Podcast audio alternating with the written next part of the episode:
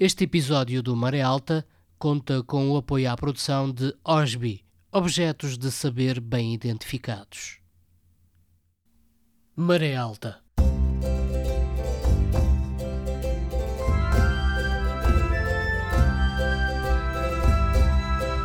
Na madrugada do dia 25 de abril, o movimento das Forças Armadas Portuguesas estabeleceu o controle da situação política em todo o país, proclama à nação o seu propósito de a libertar de um regime que a oprime há longos anos e de levar a cabo um programa de salvação do país e de restituição das liberdades cívicas de que vem sendo privado.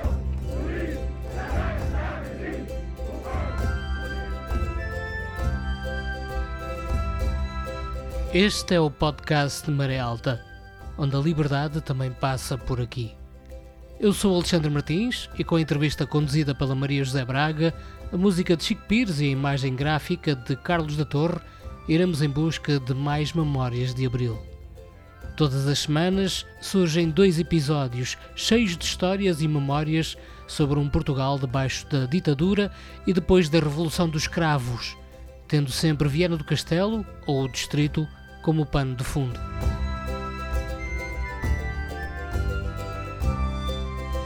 Neste episódio, Maré Alta deslocou-se até Esturãos, município de Ponte Lima, para falar com alguém que marcou muitos jovens e menos jovens durante décadas de trabalho na área cultural, sobretudo no apoio dado ao associativismo no distrito de Viana do Castelo.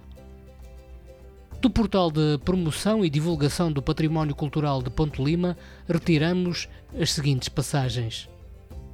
José Dantas Lima Pereira Nasceu na freguesia de Moreira do Lima, Conselho de Ponte Lima, no ano de 1951, sendo licenciado em Design e Produção Teatral pela Escola Superior de Música e Artes do Espetáculo do Instituto Politécnico do Porto. Residente em Estorãos, Conselho de Ponte Lima, aqui instalou sua oficina Atelier, na Rua das Penas, onde tem uma exposição permanente dos seus trabalhos que pode ser visitada por todos que a este género de arte dão apreço ou lhes suscite curiosidade. Daqui levarão certamente uma lição de conhecimento de como se executam as figuras e quais as técnicas aplicadas, o que faz não só na sua oficina, como na formação de centenas de professores, animadores e dirigentes associativos, onde esta técnica tem sido ministrada mas cada história individual tem sempre o começo óbvio na família. E Dantas Lima não foge à regra. O seu pai foi imigrante, o que levou, anos mais tarde, a que também o fosse. Só que naqueles tempos, antes do 25 de abril, as dificuldades para emigrar legalmente eram mais que muitas. Meu pai tem, tem uma história, mas não, é, mas não foi assalto, foi, foi. Era uma coisa que se chamava carta de chamada ele tinha lá um ah, parente, ah, sim, sim. o parente mandava-lhe uma carta a dizer tens aqui emprego e tal. Ele ia com a carta à Câmara e o presidente da Câmara uhum. despachava. Bem, o meu pai vai, vem a primeira carta de chamada, ele vai à Câmara e o presidente da Câmara passou-lhe uma cruz. Sério? E o meu pai, pois, o meu pai com os filhos todos para, para em 64. E, e passou-lhe uma cruz. E o meu pai desesperado. Até que depois lá tentou novamente que lhe mandassem uma, uma segunda carta, porque aquilo era uma carta em, eh, através do familiar, mas era da empresa do familiar que tinha que fazer a carta. Lá mandaram outra carta e o meu pai aí teve que fazer uma coisa horrível, que foi chegar à Câmara e encontrar um, um sujeito para lhe pagar para ele fazer a deixar passar a carta. Depois tinha que ir a Lisboa depois, tinha, depois de, de, autorizar, ele tinha que ir a Lisboa fazer exames médicos, o quê, uma série de coisas a Lisboa. Ia a Lisboa, fazia isso tudo, depois vinha e depois é que autorizavam a ele uh, sair do país, sair, sair do país. Trabalhar. Por isso houve muita gente que, que fugiu, em vez de claro. estar com isto tudo, fugia. Claro. Porque o, o antes de 25 de Abril também tinha essas, também tinha essas coisas. Quem quisesse legalmente, e meu pai não tinha problemas de ilegal, e tinha mais que razões para ir, não é? Quem quisesse legalmente também tinha esses problemas. O Presidente da Câmara é que mandava. Em 1947, o governo criou a Junta de Imigração, um organismo que tinha como função controlar e gerir a imigração portuguesa. Isto é, À junta cabia regular quem e de onde se podia emigrar. Todo o indivíduo com pretensões de sair do país passaria pelo controle exclusivo da junta, funcionando este organismo como o único intermediário entre o candidato à imigração e o Estado. Era, portanto, proibida a publicidade com ofertas de emprego no estrangeiro. Significativamente, durante os anos 60, as regiões do país que apresentaram valores mais elevados de imigração, na sua maioria clandestina, especialmente a partir de 1963, não foram incluídas nas listas da Junta como zonas de recrutamento de imigrantes, por pressão das elites conservadoras do regime que consideravam que os interesses do país rural estavam à frente dos interesses individuais. Com o aumento do afluxo de imigrantes portugueses à França, desde finais da década de 50, assinou-se, em 1960, um acordo relativo ao abono de família dos trabalhadores migrantes para aplicação da Convenção Geral Franco-Portuguesa de Segurança Social de novembro de 1957 e do respectivo Acordo Complementar de outubro de 1958. Não obstante, as entradas, nomeadamente de clandestinos, continuaram numerosas e parte da administração francesa considerava os portugueses imigrantes desejáveis. Partindo de uma construção racista, considerava que a origem étnica dos indivíduos determinava a sua assimilabilidade e os portugueses, por serem os últimos imigrantes europeus, eram assimiláveis.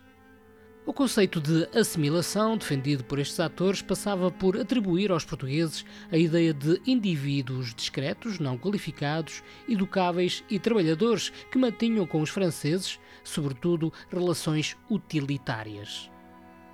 Por outro, a imigração portuguesa ocuparia em França um lugar que deixava menos espaço à imigração magrebina, em especial argelina, esta última menos desejada pelas autoridades francesas.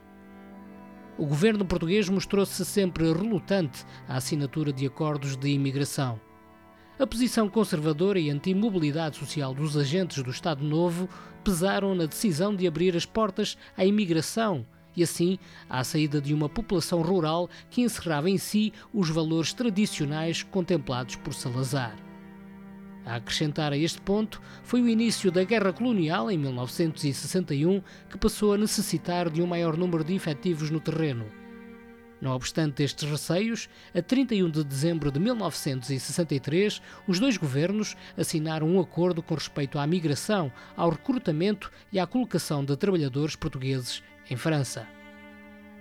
Excerto da tese de mestrado de Marta Nunes Silva para o ISCTE, em setembro de 2008, com o título Redes de Imigração Económica Clandestina com Destino à França.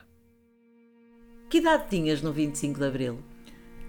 No 25 de Abril, ora, é de 74, eu tinha mais 3, tinha 23. 23 anos. 23 anos. O que fazias? Estava na guerra em Angola.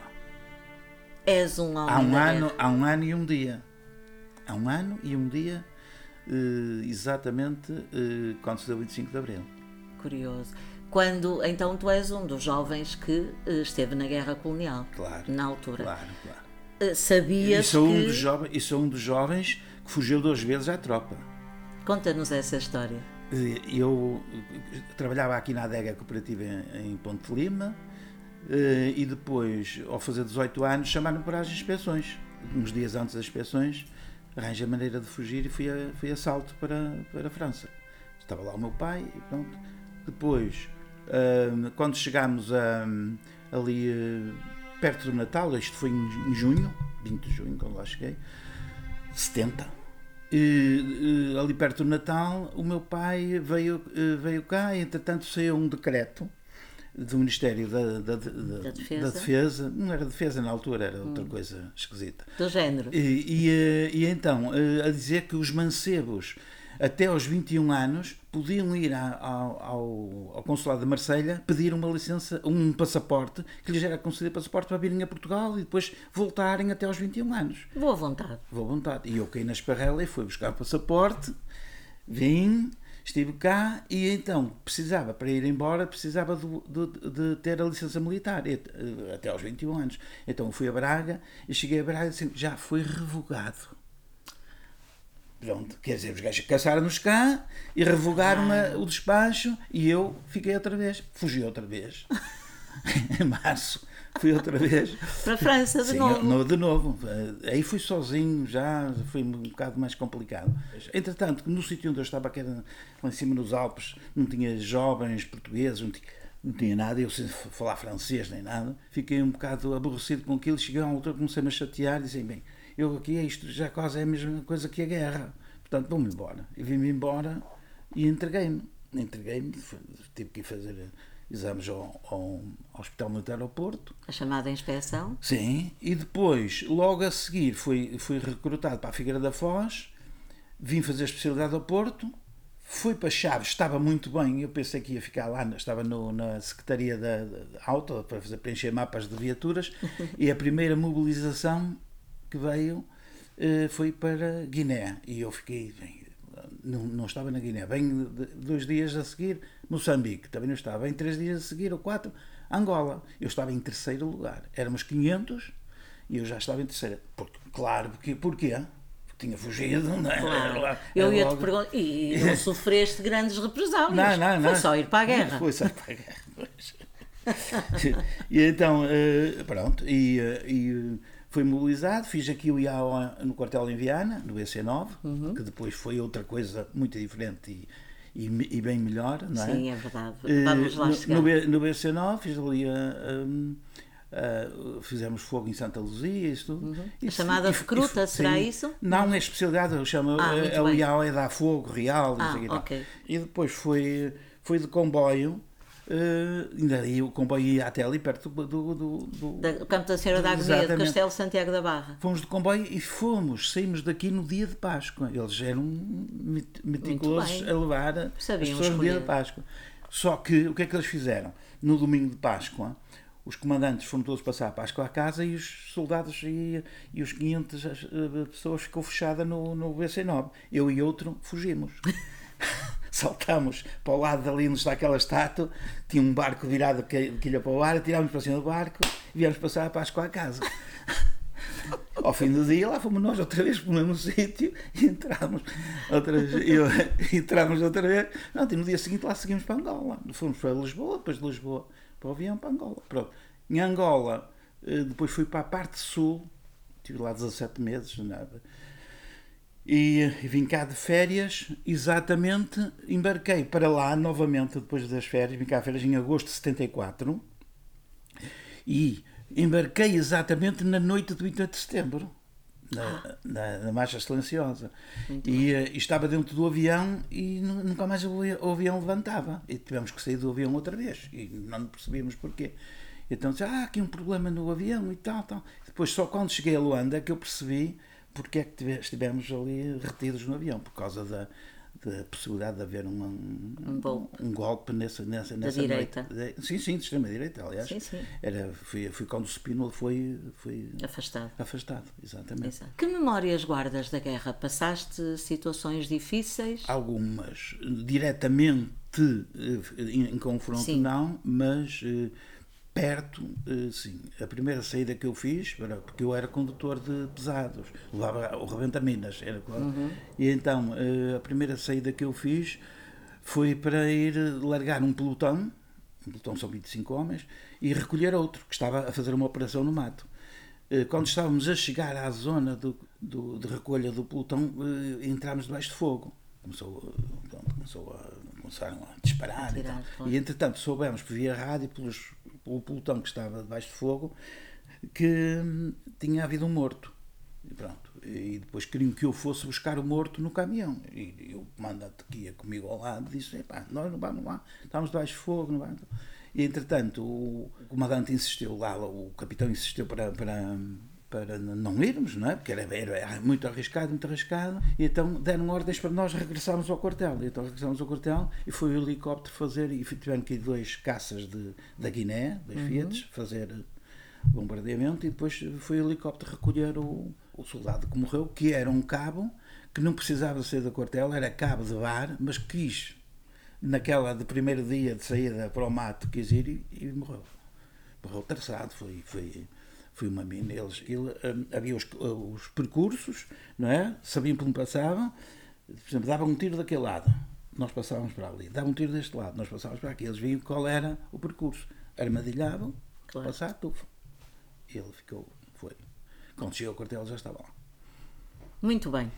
Felizmente estás cá. Sim, felizmente estou cá. E esta foi, que isto foi, e depois só as situações pontuais, pequenas, mas nem, eu nem gosto porque eu estou sempre a sonhar com isso, não vale a pena. É? É. Está bem. Ficaram essas marcas então. É. Trouxeste. Ficaram, ficaram. Trouxeste. E, e os sonhos que eu tenho são estranhos. Que são sonhos a dizer que eu que não acabei o serviço militar que tenho que ir para lá outra vez. E depois eu desesperado, eu acabo desesperado de noite a dizer, mas eu já tenho não sei quantos anos, vou para lá outra vez, tenho que acabar o que falta. Tenho que ir acabar o que falta. E eu fico bocado transtornado com isso. mas- Pudera. É. E falta alguma coisa? Cumpriste o tempo Claro, todo. então cumpri tudo. Eu estive lá 20, eu estive lá 22 meses, não é? quase dois anos, e mais cá o tempo normal. Eu ia, eu ia, aliás, colocar-te essa questão, porquê? Porque tu dizes que vieste em agosto de 74, já tinha acontecido o 25 de Abril, Sim. e voltaste. E eu perguntei-me, na minha ignorância, voltaste porquê, não é? À partida teria que. já seria aquele final de, de- de Exatamente, guerra. não, voltei, voltei porque, eh, por um lado, o batalhão já vinha para a zona eh, fora do Perto mato. de Angola, sim. Perto de, perto De Luanda, de perdão. Luanda. E por outro lado, faltava pouco, havia indícios de que nós dali a um mês ou dois vinhamos embora. E eu disse, bem, eu vou lá entregar tudo que tenho para entregar para, para vir bem. embora. E, viemos, foi assim. E foi assim, viemos no. Viemos, foi adiado várias vezes o voo para cá. Chegámos a Lisboa à meia-noite exata do 31 de dezembro de 1974. Passagem de 74 de ano para 74 para 75. 75. Quando saímos do avião, fugimos todos pela, pela pista fora a cantar eh, Cheira bem, cheira a Lisboa. O, o- o pessoal do, do aeroporto todo atrás de nós a dizer que não é para aí, é para ali. Foi uma coisa, foi uma, foi uma coisa. Quer dizer, a fuga está aí no teu ADN. pá. A partir do blog Jugular, Irene Pimentel coloca vários excertos do seu livro editado em 2014 com o título História da Oposição à Ditadura 1926-1974. Daí extraímos algumas passagens. Por vezes, ao saírem clandestinamente do país, os refratários e desertores corriam grandes riscos, como aconteceu em 1963 com três jovens que tentaram fugir de Tavira num barco a remos para o norte de África. O bote naufragou, acabando por ser encontrado pelas autoridades espanholas ao largo da costa de Cádiz, mas apenas com dois sobreviventes, Rui Cardoso de Matos e António Guerreiro, pois o terceiro, José Pinheirão de Rego, tinha morrido. Efetivamente, no caso de os refratários e desertores serem capturados ou por desenvolverem ação política contra a guerra, eram punidos com a incorporação na Companhia Disciplinar de Penamacor e ou com a mobilização para os diversos campos de batalha. Em 15 de outubro de 1964, o Decreto-Lei nº 45308 considerou puníveis, como em tempo de guerra, os crimes previstos na legislação penal militar praticados nas províncias ultramarinas, enquanto nelas decorressem operações militares ou de polícia destinadas a combater determinadas perturbações ou ameaças. Em 15 de novembro de 1965, o Estado-Maior do Exército emitiu instruções secretas de contra-subversão, segundo as quais os incorporados passavam a ser divididos em três grupos, consoante a sua classificação fosse de insuspeitos, suspeitos ou politicamente suspeitos ou de ativistas ou politicamente ativos. Os casos eram julgados pela instituição militar, embora desde 1961 a PIDE tenha retido alguns dos prevaricadores nas suas prisões sem os entregar às Forças Armadas. Por exemplo, em março desse ano, prendeu um soldado desertor que não entregou às autoridades militares, alegadamente porque a Escola Prática de Infantaria não tinha instalações seguras.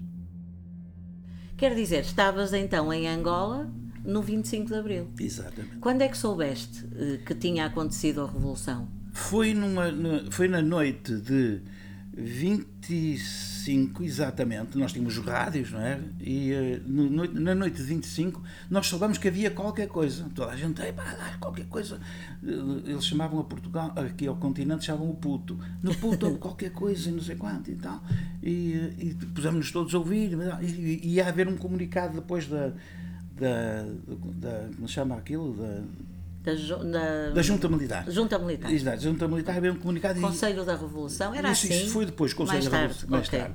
Da Junta Militar. E então nós, nós ficámos ali a ouvir, a ver que nunca mais vinha o comunicado. O comunicado já veio muito, muito mais tarde e é que ouvimos e é que soubemos. E aí foi, foi o fim do mundo. Depois foi dos, uma festa. Dos claro. Foi.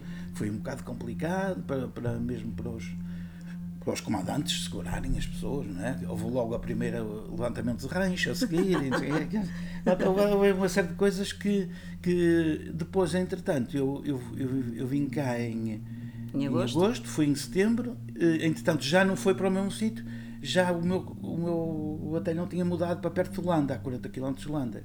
Então foi para, para perto de Holanda. Mas tivemos problemas depois. Ah, sim? Por causa da da guerra também entre, entre, o, entre os o. MPLA é, exato, era, era complicado, claro. não, era, não, era, Muito não era fácil, era um bocado difícil. Nós eh, estávamos ali um bocado no meio, no meio também, estávamos, estávamos ali no meio da, da, do fogo cruzado deles. Não? é? Quando acabaste o serviço militar, vieste para. voltaste cá para Viana, Ponte Lima, para, Para Ponte- para a tua para terra. Ponte Lima, exatamente. Exato. Hum, e começaste a fazer o quê? Tinhas poucos anos? Tinhas Eu tinha 20... estado ligado a um grupo de teatro aqui da Casa do Povo de Moreira de Lima, uma coisa chamada Uhum. Aliás, o teatro fez É, sempre parte é. da tua vida. Morlema e depois aí em- em- pronto, entrei integrei mais um bocado, logo vim da tropa e em março de, de 75 houve um telefonema do, do, do delegado do Faós de Viana, que era o Capela, o Júlio Capela da Cruz, a saber se haveria alguém para ir fazer um curso de teatro à, à Companhia de Teatro Évora, que tinha acabado de ser fundada em janeiro e lançaram os, os- a formação de teatro em Évora. E ligaram para, eh, um, para o Geice, na altura, que era o Mário Leitão, e o Mário Leitão, como sabia que eu tinha estado ligado, e eu tinha estado a fazer umas provas de atletismo ali em Ponte Lima, tinha ficado até em segundo lugar e tal, e, e ele conhecia-me daí e sabia que eu estava ligado ao teatro ele telefonou-me.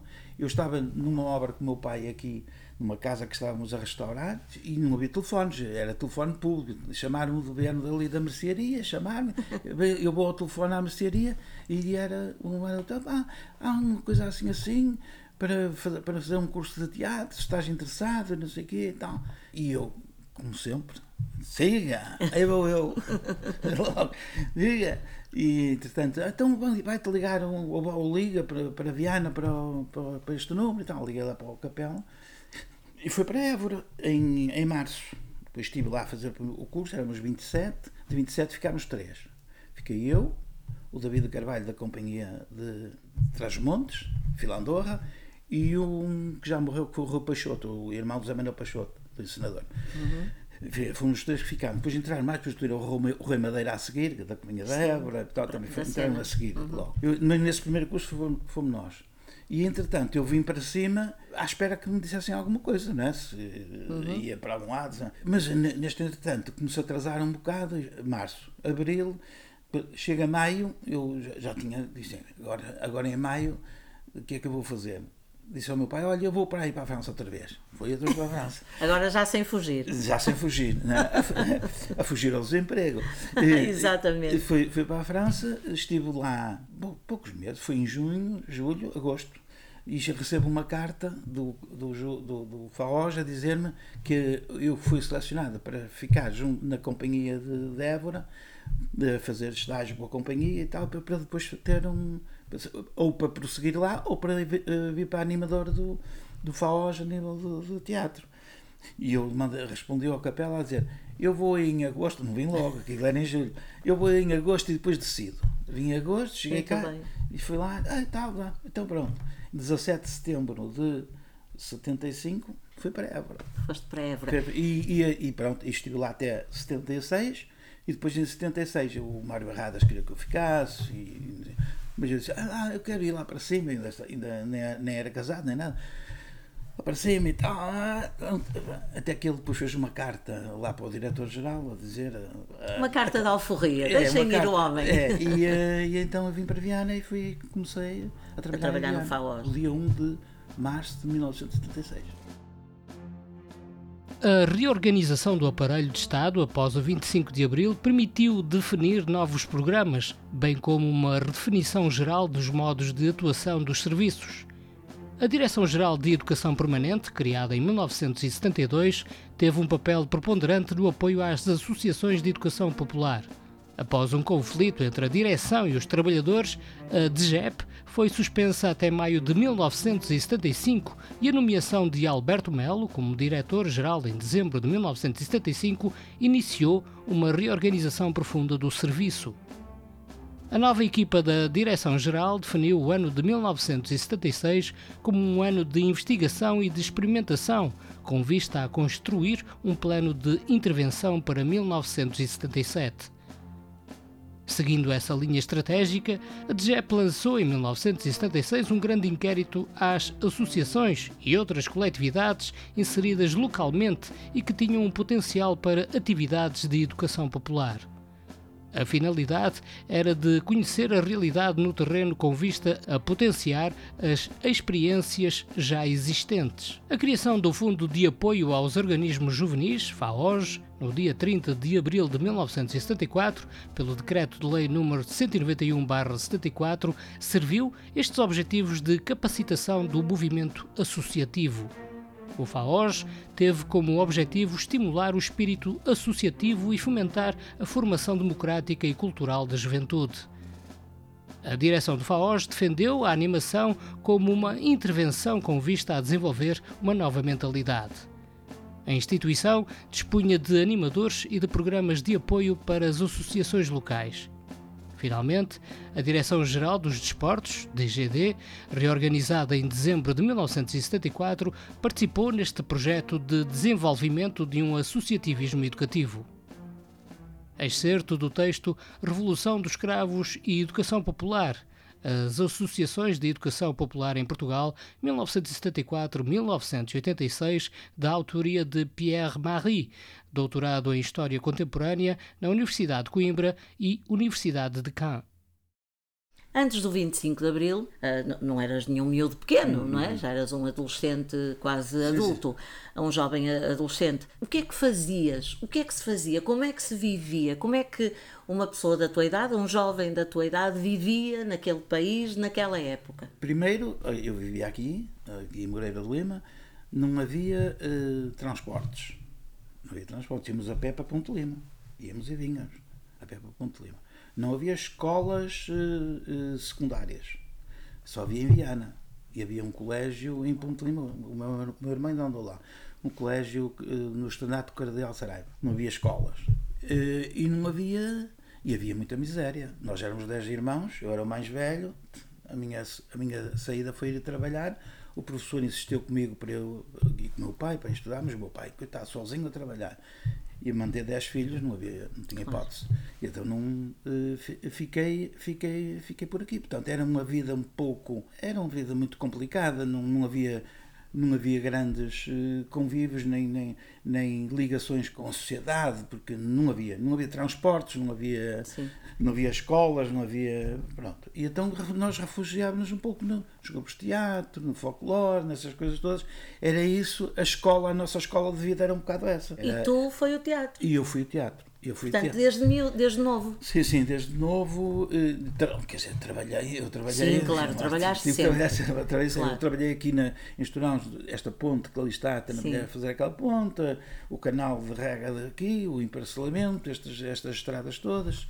Depois trabalhei em, em Pedras de Coura, a construir lá uma, na colónia da Bolhosa, e trabalhei em mais sítios, e aqui nas Pedreiras. e. Depois fui para a adega cooperativa, foi daí que eu fui, fui dei o salto para a França, foi da, a partir da, Da adega. da adega cooperativa de Ponte Lima, quando fizeram o aumento, o, o segundo aumento.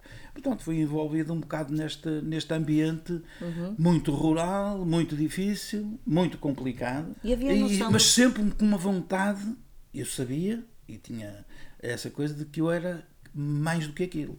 e que era capaz de mais do que aquilo. Sempre com essa. Por isso as minhas fugas são sempre um bocado fugas para a frente. E isso o teatro abre-me essa porta. Abre-me essa ah. porta. Para além de me abrir essa porta, depois eu vim para Viana, ajudei a fundar muitos grupos, eh, nomeadamente a Companhia Teatro do Noroeste, sou sócio fundadora de, de da, foi o que fiz os estatutos da Companhia Teatro Noroeste, do Centro Cultural Domingo, sou sócio fundador do Centro Cultural Domingo, do GAV, sou sócio número um do GAV, do Grupo da Amador da Arqueologia de Viana, onde a primeira limpeza que se fez na cidade de Santa Luzia foi o GAV que a fez, o João Soeiro e aquela gente toda, andamos lá de motosserra a cortar aquilo tudo. Ajudei a fundar o Trapo, ajudei a fundar os Farrapilhos, vários grupos, muitos grupos no distrito. Chegava, depois dava apoio e o Valdez. Que não era só Viana, era o distrito, era o distrito inteiro. Todo, era o distrito todo. Depois dávamos apoio e o Valdez aos grupos de teatro do distrito. Chegámos a ter 50 grupos em atividade em simultâneo. Estás a falar do Lucilo Valdez, Lucilo Valdez que sim, sim, dedicou sim, grande parte da sua vida claro. à Viana e ao e, teatro. E ao teatro, claro.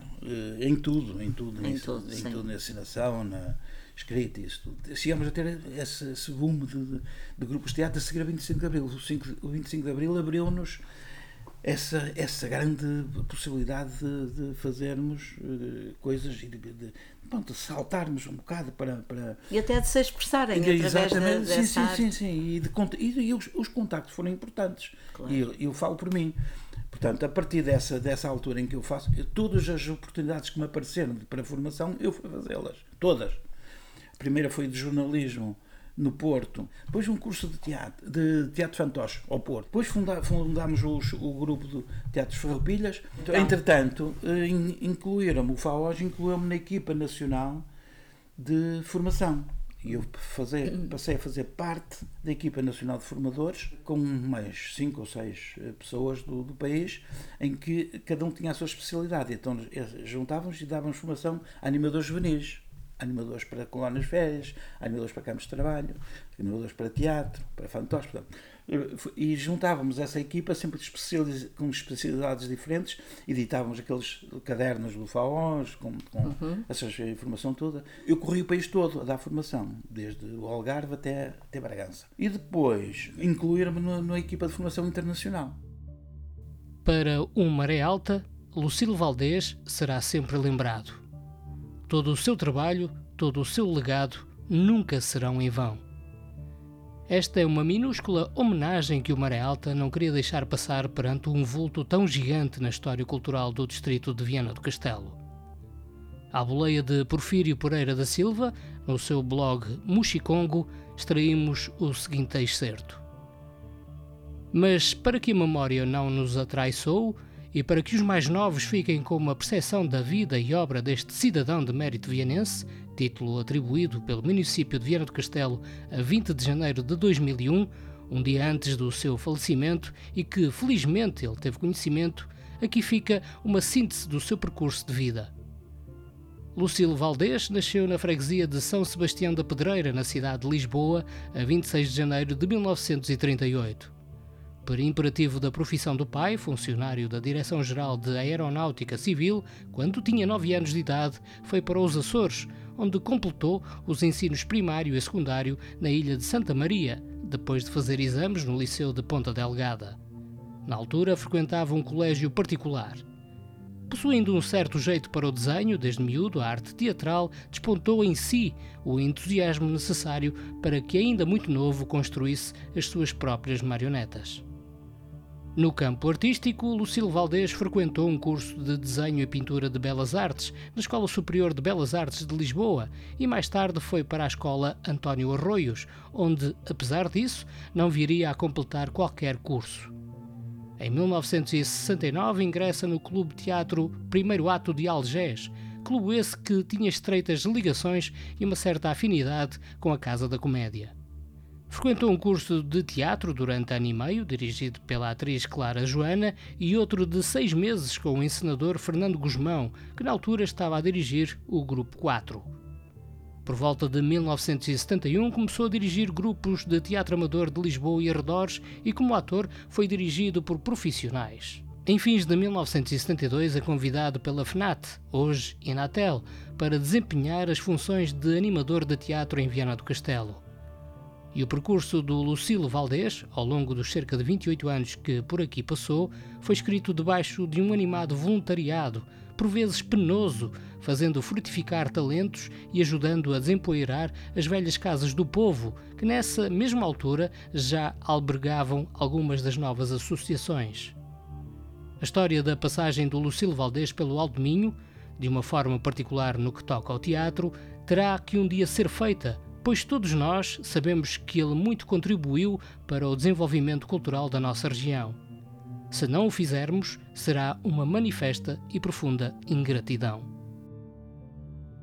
Eu participei ativamente em, eh, mais uma vez. Sempre ativo. Não, ontem contei essa história que cortámos aqui a estrada em, aqui em Moreira, no 11 de março, e passaram por aqui os, os fugitivos. Ah, sim? É com, um carro da tropa à civil. Isso. O meu irmão estava a estudar no Estudanato Cardeal Saraiva e, e, e, à noite. E apareceu em casa, no 11 de março, apareceu em casa desesperado. Ele vinha de bicicleta, não é? Não havia transportes. Bicicleta e tal, desesperado, a dizer que tinham passado por ele uns carros e não sei o quê, e que a, a, a, tropa que estava em Ponte Lima a fechar a ponte e não sei o quê e tal. A Ponte Velha que ainda não havia outro. Ah, que estava a tropa a fechar e não sei o que, então, e então nós saímos, juntámos uma série de malta, saímos todos aqui para, para, para a estrada. Fomos para a estrada e, e telefonámos à GNR. E a GNR veio e andámos pelos caminhos a ver e vimos rodados dos carros que andavam. Coisa. E, a GNR, e andámos com a GNR a ver se apanhávamos o, o tal carro que tinha fugido. Entretanto, como não apanhámos, chegámos aqui a este cruzamento aqui em cima, que é a Moreira, tinha ali uns rolos de eucalipto e pinheiro, metemos na estrada e, e, e cortámos a estrada com rolos de eucalipto e pinheiros e tal. Entretanto, chegam uns carros e um dos carros que chega trazia militares dentro, mas era um Toyota, um Toyota civil. Pronto, eh, conseguiram nos enganar. Agora sabemos, depois soubemos que nos os, os militares. Ah, então nós estamos a dar fogo aqui em Santa Luzia Luzia, claro, vim por aqui. Santa Luzia, vamos para Santa Luzia porque temos lá fogo e tal. Não? É? Pronto, sim senhora, isto passaram. Só que passaram lá com, com os artistas todos. Nós depois viemos a saber por notícias e por investigações que houve que a zona por onde passaram Spínolas e companhias e tudo foi aqui esta zona toda para, para, para, para Espanha. Espanha. Para Espanha. Pronto, foi um bocado, foi essa a nossa a nossa noitada dali de, aqui em, Moreira, numa freguesiazinha com uns jovenzitos, não sei o quê. Foi pena, na altura, se nós tivéssemos mais uh, arcabouço, não, não, não, quer dizer, é, em termos políticos, que é como era, se não tinha-se não se deixa para. Mas por outro lado também a GNR e, e a GNR ah, é, é, são militares e tal. Nessa altura também estava tudo controlado, não é? Estava tudo controlado, não era, não era assim ânimo leve com medos de gajos, né? Pronto, aquilo está tudo. Foi assim, olha. O 11 de março de 1975 foi uma tentativa falhada de golpe militar organizada pelo general António de Spínola, ex-presidente da República. Este incidente político teve na base o clima de afrontamento que se vivia no interior das estruturas das Forças Armadas. De um lado estava o projeto do general Spínola e seus partidários, que exigiam uma concentração do poder político na presidência, bem como a reestruturação imediata da hierarquia das Forças Armadas em moldes tradicionais. Do outro lado, a persistência por parte do grupo de capitães mais vanguardistas que estiveram diretamente envolvidos na Revolução de 25 de abril de 1974 em não abdicar de exercer o controlo sobre o processo de democratização, incluindo a independência das colónias de África. Este clima de tensão, agudizando-se cada vez mais, resultou na tentativa de execução do golpe por parte das forças políticas mais conservadoras. No entanto, a movimentação dos partidos políticos, entre eles o PS, o PCP e o MDP-CDE, a atuação do Comando Operacional do Continente, COPCON, e a firmeza dos oficiais da Comissão Coordenadora do Movimento das Forças Armadas, MFA, rapidamente neutralizariam o golpe. Spínola fugiu para a Espanha juntamente com 17 outros oficiais implicados e depois para o Brasil, de onde passou a dirigir o Movimento Democrático de Libertação de Portugal, MDLP, com o intuito de influenciar o decurso dos acontecimentos políticos no país. A entrada do general só seria de novo autorizada após o triunfo do 25 de novembro de 1975. Dantas, tu foste sempre um grande animador cultural, um homem da cultura, um lutador, um trabalhador da cultura. Como é que vês agora esse setor no nosso país? No país de abril, daquele abril que trouxe a esperança toda? Para mim, pouco apetitoso. Há muitos interesses cruzados nos, nos projetos. Há, eh, depois há outra coisa que é, hum, para mim, o teatro não é uma coisa permanentemente experimental. É uma coisa que tem uma fase de experimentalismo, que isso é bom, também faz avançar os projetos, faz avançar as estéticas e isso, mas também é, um, é uma consolidação de projetos. E, e, eu cada vez vejo menos consolidação de projetos e mais experimentalismo. Esse experimentalismo, quer dizer, não nos, não nos não nos dá luzes, não nos dá caminhos, não nos dá, não nos dá orientação para o futuro, não é? E o teatro eh, tem que ter também essa, essa, essa base sólida. Não é por acaso que de vez em quando regressamos aos clássicos, não é? Que, que é aí que está a aí solidez. É, aí é que está a solidez, não é?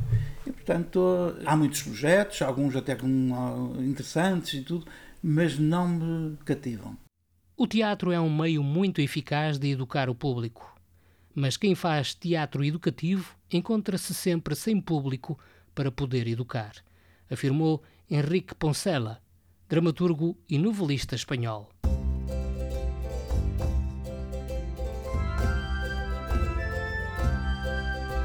E é com liberdade e em liberdade que termina mais um episódio do podcast de Maré Alta. Todas as semanas, dois episódios, duas histórias sobre os tempos da Revolução dos Cravos, tendo Viana do Castelo, cidade e distrito como pano de fundo. A entrevista foi de Maria José Braga. A apresentação e edição de Alexandre Martins, a música original de Chico Pires e a imagem gráfica de Carlos da Torre. Até ao próximo episódio.